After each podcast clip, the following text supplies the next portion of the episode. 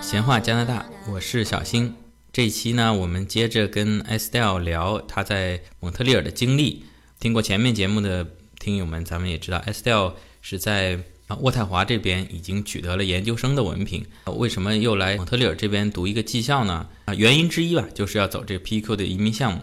那么这个项目，小新认为最最关键的一点呢，就是要法语达到移民局的要求 B2 的水平。嘉宾也是非常优秀啊，顺利的达标。那么之前也有很多听友啊在问这个法语的 B2 难度是怎样，毕业以后会不会被抽到移民局的面试啊？那针对这些问题呢，今天刚好 Estelle 来了，那我就请他给大家分享一下他的经验。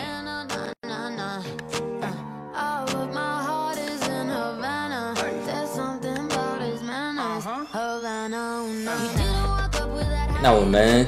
请出我们的那个嘉宾 Estelle 啊，再次请出他，因为难得他来一次嘛，我肯定抓住他多录一点节目。好的，问题，我有什么的话都尽量给大家分享。那前面也讲了，你现在的状态呢是已经拿了魁省 CSQ，在递交了联邦，在等这个联邦的永久居留权这个批准。那么这个 PEQ 的项目来说，除了你读了一年多的这个职业学校顺利毕业以外，还有一个法语的要求。对，其实我本来准备了个问题，说你为什么想学法语的？现在现在看看自己列这个题，啊，觉得好傻呀。咱们啊，咱们都很熟了，咱们实事求是讲，如果不是为了移民，可能作为我个人来说，肯定不会跑过来去学个法语。咱们可能还是百分之八十吧，嗯，为了拿到加拿大身份。那么 PQ 除了 training 以外，你还要达到一个法语 B 二的要求。这个 B 二到底是个什么东西啊？嗯，B 二就是说欧洲对语言的一个分级吧。嗯，欧洲的，对，是一个欧洲的标准。呃，最低一级是 A 一，然后是 A 二，嗯，然后再往上是 B 一、B 二，然后是 C 一、C 二。嗯，等于说 A 级呢属于说 beginner，嗯，然后 B 级就属于 intermediate。Intermediate 中等，中等，然后 C 的话就比较 more advanced。嗯嗯嗯，对。B 是中等，但还分 B 一、B 二，就中等里面还要偏上，有上偏上。嗯嗯。那如果对应英语来说，差不多雅思，差不多就雅思六点五，六点五左右。咱们递交这个移民申请 B 二，说是 B 二，他们不像雅思。如果说六点五，那你就去考雅思。那这个 B 二，我们去考什么东西，或者说？通过什么方式呢？这个法语考试本来是有，呃，我知道的有很法国的有很多标准，比如说 DELF，然后还有 TCF 跟 TEF，都是本来是法国的考试，但魁北克这边呢就有自己的，比如 TEF 呢，它会加上 AQ，就是说 TFAC 是指 TEF 的，但是针对魁北克的考试，然后还有 TCF。就是说，比较这都是比较统一的，最常见的就是 TFAC 跟 TCF。嗯嗯，然后它会有一个成绩给你评级 B 一、B 二或者 A 一、A 二这样子，对对吧？对啊，这个很高大上啊。作为我来说，我只考过大学英语四六级，因为四六级的考卷是不同的，但是这个无论是 T、TEF、TCF，其实是一张考卷。那你比如说你九十分、一百分，你就是 C 二最高的；你分数低了，就是。给你评级就相对比较低，是这个样子。嗯，它这个法语考试是分听说读写四项，嗯，每一项都可以单独报的。哦，单独报考试，嗯，可以单独报。我可以今天报口语，然后哎考过了，然后明天再去报听力，这样，嗯，可以这样报。我我听说就是这个 DFAQ 啊，TFAC。这个只有听说吗？还是说你递交移民申请只需要听说？嗯，他是这样，他听说读写都有，都有。但是你递交移民申请的话，嗯，他看的，嗯，只有听说啊，听和听力和口语。对，就是等于说你的读写你也可以提交，但是它并不能给你加分。哦，这这读写恰恰咱们中国人强项。对，OK，这还是有有点吃亏。那么你后来考的是哪一个？我只去考过一次，考 TCF，然后但是当时就没有考过，没有考到 B 二。嗯，嗯，然后所以说后来我就觉得自己复习吧难度还挺高的，嗯嗯。然后我就去上了一下认证班。那认证班这个又是个什么什么概念？认证班是就是说一些学校开设的，就是这个法语学习班嘛。嗯。但是这个学习班呢是经过教育局认证的，就是说你从这个学习班，你只要能从他的课程里面毕业，嗯，然后通过这个认证班的考试，然后他就承认你达到 B 二水平。嗯，就是就是首先这个学校就承认了，对，然后当时来讲，移民局也是承认的，对啊。但是具体这个认证班里面老师怎么教，然后怎么考试，然后具体学校怎么去操作，嗯，啊，每个学校都不一样。最开始的宗旨就是说，你按照这个课程上，上完了之后，你应该是可以达到 B 二水平的。嗯嗯嗯，就是说，呃，等于学校给你做了一个背书推荐，就是说学校你 S L 在我们学校毕业了，我学校认为他可以达到 B 二水平。对，然后移民局呢认为这个学校是一个合格正规的学校，对，他也就认学校的这个成绩单。对，但具体学校怎么操作的话是有不一样的。对，是可能教学质量是会有高低的。对，好，那你后来就是认证班毕业以后，就达到了这个认证班认为的 B 二的水平。你总共学了多长时间啊？我这个情况吧有点复杂，因为我不是说来了魁北克之后才开始从。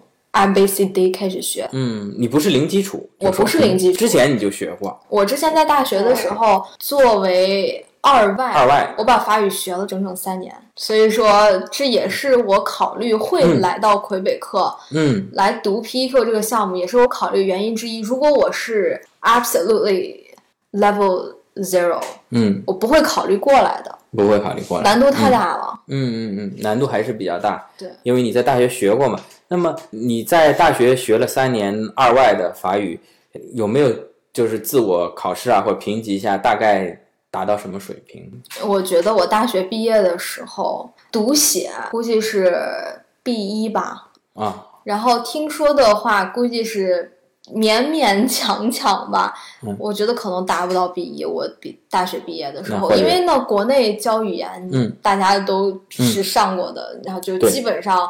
没有机会去练，然后自己也没有那个动力。对，也环境也没有这个法语的环境。对，没有法语环境。就是说，当时你的读写差不多能达到 B 一，然后听说的话就不行，A 二跟 B 一之间吧。对，A 二跟 B 一之间啊，差不多。但你实际到魁北克，你可能又退步了一些。对，我觉得是的。因为法语这个东西，它不像英语，平常接触比较多，还用得到。呃，如果不用的话，这个退步还是挺快的。哇，我小心我也是。学了一段时间，自认为吧能够达到比 A 一差点吧 A 零点五的水平，当时学下来 啊，现在呢也差不多可能退步到 A 零点三吧，啊，退退了一半。啊，行，那你到了这边以后，人家如果是零基础，差不多上这个认证班，初中高级，你呢？你是自学吗？还是？呃，我到后来上了个认证班，那之前我在上在在去考试之前和上认证班之前，我没有上任何的。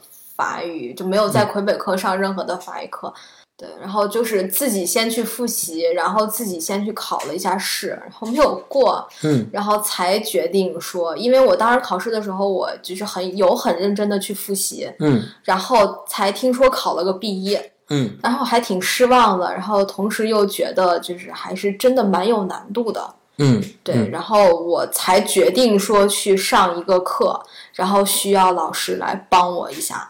我才去上了这个课，所以，嗯，我觉得还因为我需要，我才去的。对，就你这个认证班呢，不仅仅是取得这个认证班可以递交移民，同时呢，你还是真正我真的需要在里面这个补了一些自己所欠缺的这个法语方面，嗯，还是挺大进步，补了蛮多吧。你自学的时候，当时是用些什么教材？教材我就在国内淘了一些什么 TCF 二五零啊这种书。相对来讲比较应试的，对，非常应试。啊，就是考试时候口语会问到哪些问题，大致怎么回答，对这一类的，对对对，大概就这样。那 TCF 前面啊，可能漏问了一个问题，就是这个法语的标准化考试有 DELF、TCF、TEF，这个有没有什么坊间传言哪个相对容易点，哪个比较难一些呢？我觉得各有千秋吧。嗯，就像呃，目前我因为没有考过 TFAC，但是哦，我是听朋友说的，说这个可能 TFAC 的听力会比较难，会比较难。对，嗯因为时间很短，然后每个就听一遍，嗯嗯，然后就题很多，嗯你按错误率嘛，然后就比较难。然后但是 TFAC 的口语相对来说简单，而我考的 TCF 呢，就正好跟它相反，嗯，就是说听力稍微简单一点，但是口语老师卡的非常严，哦，对，这个都可以在蒙特利尔都有考点的，可以都有考点好几个考点，每个月都有这考试。那你学下来，你觉得法语学习这个跟英语有什么不同？呃，主要难在什么地方呢？呃，难在我觉得发音吧，我觉得比还比英语简单，发音比英语简单。对啊就是嗯，非常有规律。嗯我觉得难难在语法吧，语法跟动词变位，因为我们学英语的时候没学过动词变位，然后你现在一下让你学动词变位，而且每个单词都要变，根据人称都要变，单复数要变，然后人就是阴性阳性要变的话，呃，然后就比较困难，还有像性数配合之类的。嗯另外，在说的时候，可能反应跟不上，因为没有习惯嘛。嗯嗯，其实说多了也就好了，但是嗯说的少的情况下，你反应不过来，嗯所以说就会觉得特别难，嗯，这个就是说从语法来讲啊，更复杂。要比英语复杂多，这个完全不是一个数量级的。呃，其实 S L 刚才讲的这个动词变位，在在英语里其其实稍微有一点，就是第三人称单数啊，对对吧？它这动词英语就简单的加个 s 啊啊，复杂一点的就是比如说 I am 小新，You are 嗯 Estelle，对啊？这个稍微有点不同，但是作为法语来讲，我、你、他、我们、你们、他们都是有不同的。对对就一个动词就六种不同的写法，对，这个这个呃头都要晕了。但是读音规则比较简单，但你最开始在学法语的时候，一定要攻破音标，音标非常重要。就是说，音标是你刚开始学语音的基础，每个音标都要认清楚，然后拼写规则也要认清楚，这点很重要，嗯非常重要。哎，那嗯你因为在国内也学了二外的法语跟魁北克，你你觉得这个从发音上面还有听力上面，你觉得这个转换难不难？我觉得对我来说难度还还是有难度的还。是有难度的？对，然后呃，就是像魁北克音跟法国的巴黎音差别还蛮大的，嗯但是怎么讲呢？但考试的时候，一般口音不会太重，嗯就是说有口音，但是不会说天差地别，不像这边就是老葵瓜讲话就完全听不懂。哦，但是魁北克就是他那考试的时候那个嗯还是比较标准的，发音比较清晰。发音比较清晰。我还在想，我要是跟老葵花练得很熟了，我去考标准化考试，我反而是听不懂巴黎音。哎，有可能哎，有可能是有吧可能哎嗯。我当时在上认证班的时候，就是说一个我很喜欢的学习方式，就是说我们法语老师会把我们带出去，嗯，就是离开教室，把我们带到一个博物馆里面。哦，呃，把我们带到博物馆里面的话，让谁买门票？学校买门票哦，啊，那不错，那不错。对，因为学校有规定，就是说每一期课老师要带学生出去一次。哦，一定要带学生出去。然后当时那个老师就带我们去的那个 museum 嗯啊、然后我还挺喜欢的，就是说你一边在学，一边在记单词，一边就是在听，然后就听的，其实我当时听的也是稀里糊涂听谁呢的？。听老师讲。老师当时还在博物馆里面就给我们预定了一个哦，讲解呃员。讲解员对，然后那个讲解员就就领着我们一边转一边给我们讲，然后我们也会问一些问题什么的，我觉得挺好的。嗯然后回来之后，老师就为了检查你听没听懂啊什么的，就有一些游戏啊、竞问题竞答呀之类的。对，然后我觉得我当时那个教我那个法语老师，我觉得他特别好，特别 amazing。我听下来好是挺好，但是我就怕我听不懂，啊，确实就是，嗯，我当时听的也是稀里糊涂的而，且这博物馆这里面可能有很多词汇生僻词对吧？你比如说到了故宫，我给老外介绍，我说这是乾隆的尿壶，他如果对中国历史没有了解，他乾隆他还以为是一条龙或者一个什么动物，对吧？不是很多口语能够理解的东西。所以这就是一个你的法语老师要在这个活动中做很多准备。你们去之前，老师要把单词告诉你，然后老师要给你呃帮你准备很多事情。去的时候在博物馆当中，然后老师要不停的就是。check 学生有没有在学，然后回来之后，老师还要把他你学到的东西准备成题目呀、游戏呀，然后过来让你再巩固一下。所以我觉得老师的作用真的很重要。嗯，在去之前、去的时候，还有去回来的时候，老师不是说把你带出去就万事大吉了，不是这样的。嗯嗯，对，就是说重要老师。对，我觉得这个教学方法呀，是先给一些单词的提示啊。在这个参观交流过程当中，在学，在及时的呃补充，对，给纠正啊，这非常重要。对，好，前一期节目咱们也讲了 PQ 呢这个项目，在去年或者说从前年一六年年底的时候呢，出现了一点变化吧。因为应该从政策上面来说，读 training 再加上法语 B 二水平，这个按照白纸黑字来说是没有变化的。但是究竟如何认定这个 B 二水平呢？移民局对之前认证班的工作可能是有点不太满意，所以也抽查了一部分学生进行面试。那咱们 S L 也很不幸的被抽中了。我本来没想用这个词，我想 很很凑巧的被抽中了这个面试。嗯，当时你抽到这个面试，你你感觉怎么样？有没有很震惊，还是很淡定？第一感觉特别想哭，第二你应该是心里有底的，你这个水平。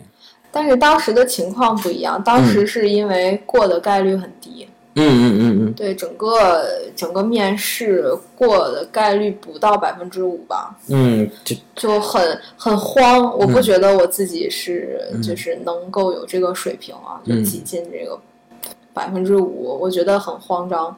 就是完完全全就是不知道怎么办。嗯，我稍微介绍一下背景，就是因为咱们是认证班嘛，认证班有的认证班认证 B 二水平的，他是看听说读写四门的。对，特别像咱们咱们中国学生呢，呃，说法语语法难，但对咱们来说不是事儿。咱们跟做数学题一样，把它都研究的透透的，这个读写都没问题，能拿能拿更高的分。然后听说呢，咱们。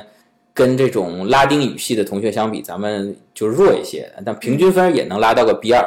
但是他这移民局面试硬碰硬的就是口语，大家聊天，这个所以很多中国学生一个是没有准备，一个可能本身也没有达到这个水平啊。单论听说来说，没有达到这个水平，一上来就很多就没有过关，通过率就比较低。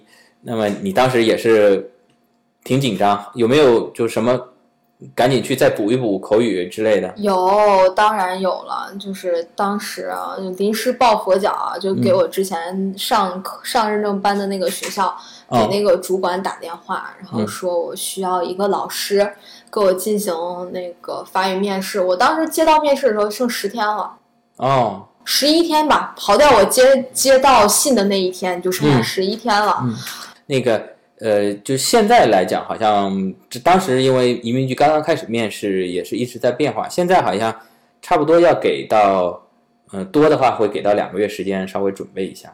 当时就是我的情况比较紧急，嗯，我就给我那个主管老师打电话，我说我特别现在需要一个就是 private tutor，嗯，然后来赶紧给我上课。然后当时那个老师也对我很好吧，嗯。然后就说好这件事情，我们一定会就是全力支持你。然后就立刻就帮我找了一个老师，我就开始当天就开始下午，我就去找老师，每天两个小时，每天两个小时就已经开始开始找老师。这十天每天两个小时。对，嗯，对，我就已经开开始找老师，就是跟老师就狂练口语啊，这样。就针对这个口语，针对这个面试，呃，你觉得后来在这个面试过程当中？前面这段突击的练习对你能帮助能用到的不到百分之二吧？不到百分之二。对我准备了很多东西，很多问题，我的个人经历，很多很多东西，我跟老师也聊过很多。嗯，但是真的用上的没有多少。嗯嗯嗯。对，主要是一个熟悉，让你自己对法语更熟悉，然后更轻松的去用法语，主要是营造这样一种环境。但是从知识上和你准备的问题上，我对我来说，我实话实讲，就我准备的问题都没用上。嗯，这个往往是这样的，你没准备，他就会问到你这些问题；你有准备，呃，他反而没问了你这些问题。但是这个二十个小时左右的练习呢，可能你更自信了，在潜移默化当中的这些对话的流利程度。听力的熟练程度，你的胆子吧，啊，都有所提高。可能有时候自己没有感觉啊，或者说没有问到这个问题，但其实如果当时每一次都有录像的话，你可能最后一次跟第一次相比，可能还是有比较明显的肯定是肯定是有提高的。嗯，就包括你，你有的时候你会感觉，哎，这个人其实说的并没有那么好，但是他会敢于去说，这就是一个很大的进步。对，可能面试官给一看这个表情，觉得这个人。不怕，可能是有一定实力的啊。对，那么我有些跟大家说个结果，咱们 S L 我早就说了，非常优秀嘛。这个面试谈笑风生就过了，对吧？我觉得小新哥就是啊，太夸张了，真的没有，当时也很紧张。对，咱做节目就是夸张一点。那个简单讲讲这个呃过程，都都问了些什么问题？我当时因为我属于第一批去面试的吧，我感觉。最早几批，最早几批，然后进去之后，他当时是有两个面试的，一个是政府工作人员，嗯，他在旁边不停的录，嗯，还有一个是专门是一个政府请的法语老师，法语老师，对，然后他是专门对我的法语进行评定的，嗯，对，然后所以是这两个人。打配合，嗯，呃，然后刚开始进去之后呢，就肯定是问好呀，然后就是先轻松一下气氛，哦，然后呢，问一些基本信息，要 check 你的护照、工签，嗯，然后问一下你最近的状况，是工作、是学习、是在找工作吗？然后这样的情况，之后他会告诉你，我们现在开始正式录音，哦，还有录音，对，你的录音笔。从你问好完的那一瞬间就被打开了，好，所以你你觉得他给你评定的等级不够，没有没有问题，他会拿出这个录音的记录来，嗯，说你说你好，我们来听听好在哪儿，嗯，可以再请第三方来听一段这个录音，对对，所以说他们都是有证据的。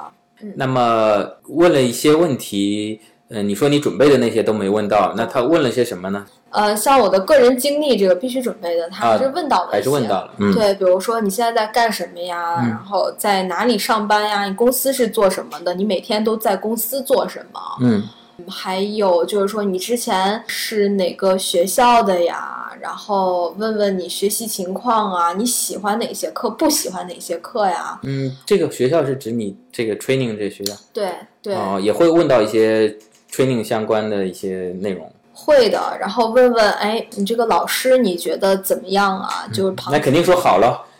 那 是，但是你任何事情你说好，好在哪里？你要不要举例子？你不能够说好没了啊，对对，这样是不能够让人信服的嘛。对对对对。呃，大概就问了这样一些我的经历。嗯，对。那总共持续时间？我的面试从我进去到出来持续了半个小时。半个小时。对，已经算很短的了。哦，也不短了。那叫我说中文，那咱们这节目我啊得不得讲半个小时？我也觉得还要讲挺多东西了。嗯，但是我据我了解，我已经是面试时间最短的了。哦，那有没有就是特别会问到或者使用到一些什么？呃，复杂的高级语法、句式这这类的，如果你能够很自然的用出来，还是要用一下的啊。就是但是我当时不要刻意去秀，就是说你不要去秀，因为你刻意的去秀，如果被考官看出来了，你是背的啊，他就觉得哎，你水平这么高，你再多说几句。那反正有录音嘛，我就多说几句呗。没，因为我觉得还是一个要自然吧。嗯，自然自然，不能够说啊，你考官他也是。很有经验的，对，他想录个什么生僻的问题弄你，可能分分钟的事情。对，我觉得不要故意去 show off，嗯嗯，就是你的水平在哪里，你就很 comfortable 把它用出来，嗯嗯，我觉得就好了。因为这考官男的女的？officer 是女的，然后考官是个男的。啊，这可能对你有一些帮助，看还是这个 颜值即正义嘛。啊，也非常恭喜咱们那个 Estelle 啊啊参与咱们节目，好人有好报。你看，通过咱们节目啊，跟我没什么关系啊，也是顺利的，咱们通过了这面试。你想，在当时是这个百分之五，这里我必须说一下，这个 Estelle 非常优秀，是百分之五里面的。但是也是因为当时咱们很多中国学生没有准备啊，措措手不及。对。呃，现在呢，大家都是相对来说比较有准备才去递交。这个虽然通过率呢，现在不太好说具体是多少，对，现在啊没有统计，对，肯定是没有百分之五这么吓人。好，那今天也非常感谢 Estelle 啊，来跟我们分享。啊，法语学习的这些经历，对我们听友啊，如果有想法学法语的，无论是以移民为目的，还是说就是情纯粹的陶冶情操、丰富个人的一门语言，你有些什么建议吗？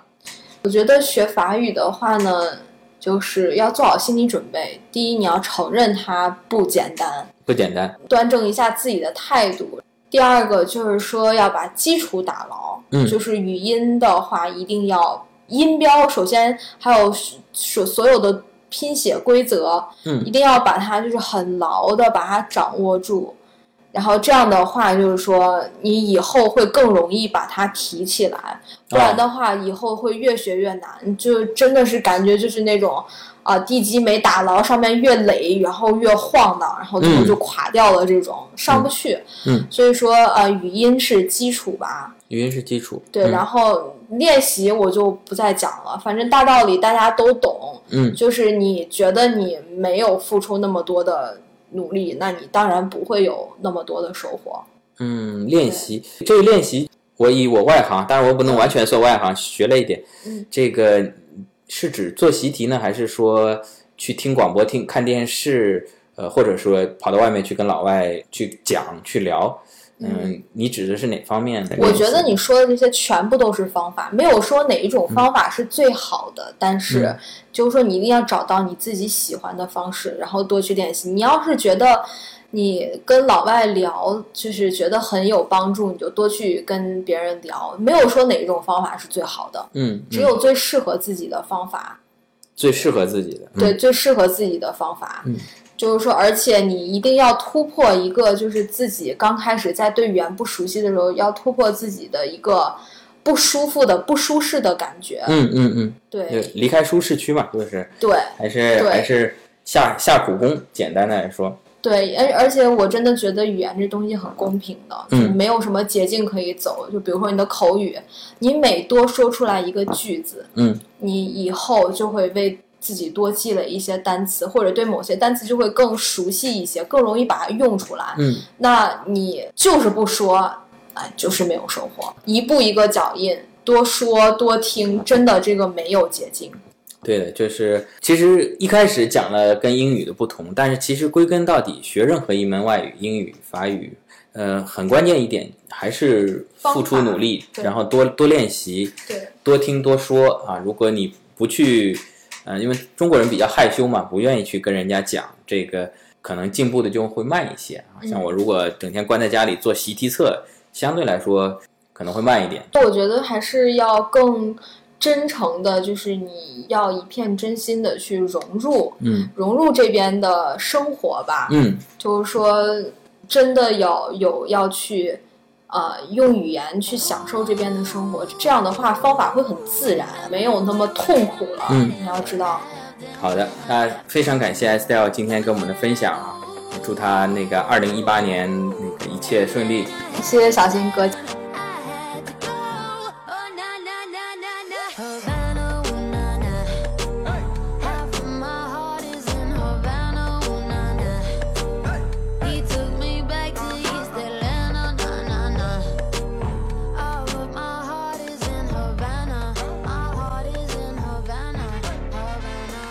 非常感谢嘉宾的分享。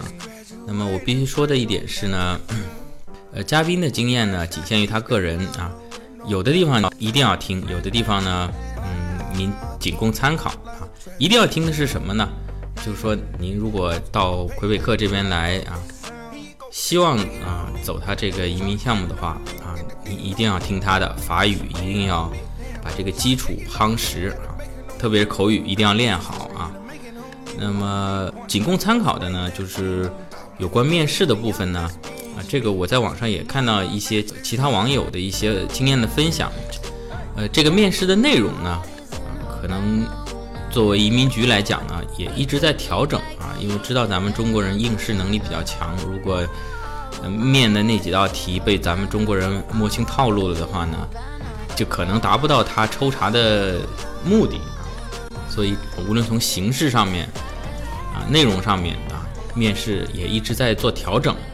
而且，在魁北克移民局官网上最新公布的关于 PEQ 的这个项目的介绍中呢，呃，也删除了之前啊没有面试的这个条款啊，就是原原来按照他的讲法是肯定不需要面试的啊，但是后来进行抽查面试，这就很容易被我们一些申请者会提出抗议，因为你明确的写了没有面试，那么你为什么还抽了面试？现在他索性把没有面试这句话从他原来的项目介绍中给拿掉了，这就要求我们如果想走这个项目的申请者们，一定要把法语的口语练好，来应对这个面试啊。那么小新呢也在这里帮大家准备了一些啊相关法语面试的一些问题，您在公众号里回复“面试”两个字，把这个面试题目的相关链接啊分享给您。好，谢谢大家，欢迎。评论、点赞、转发，咱们下周再见。